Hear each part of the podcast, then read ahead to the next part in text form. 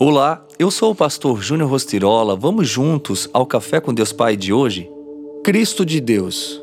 Ela lhe respondeu: Sim, Senhor, eu tenho crido que tu és o Cristo, o Filho de Deus que devia vir ao mundo. João 11, 27. Marta, assim como muitas outras pessoas ao longo dos evangelhos, durante o ministério de Jesus, o descreveram justamente como diz o texto lido, que o Senhor é o Cristo ou ungido, o Filho de Deus. Ele tem todo o poder para curar, libertar, restaurar, edificar e nos salvar. Não há problema impossível para Jesus, pois ele foi ungido pelo Pai para nos salvar.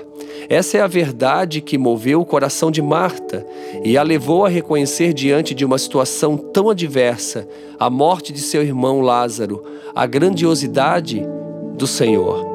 Quero aproveitar essa breve passagem para estimular você a crer em Jesus como Cristo de Deus.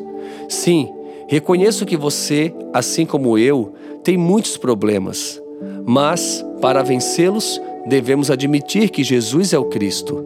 Marta e Maria, com o irmão enterrado havia poucos dias, viveram um milagre. O sobrenatural se manifestou na vida delas.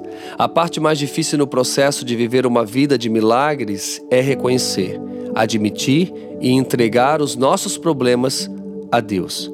Entregar implica um compromisso de fé. No entanto, hoje Deus está falando ao nosso coração que Jesus, o Cristo de Deus, está disposto a nos honrar.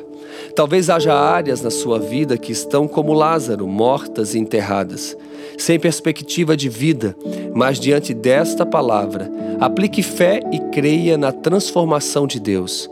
Então, não questione as lutas, apenas reconheça que Jesus é o ungido de Deus e grandes coisas ele fará na sua vida. E a frase do dia diz: Tudo que Jesus espera de nós é que tenhamos fé. Quero te convidar a, nesse momento, ir lá no meu canal no YouTube, Júnior Rostirola, e receber a oração do dia. Fica aqui o meu abraço, meu carinho e seguimos juntos com um café com Deus Pai.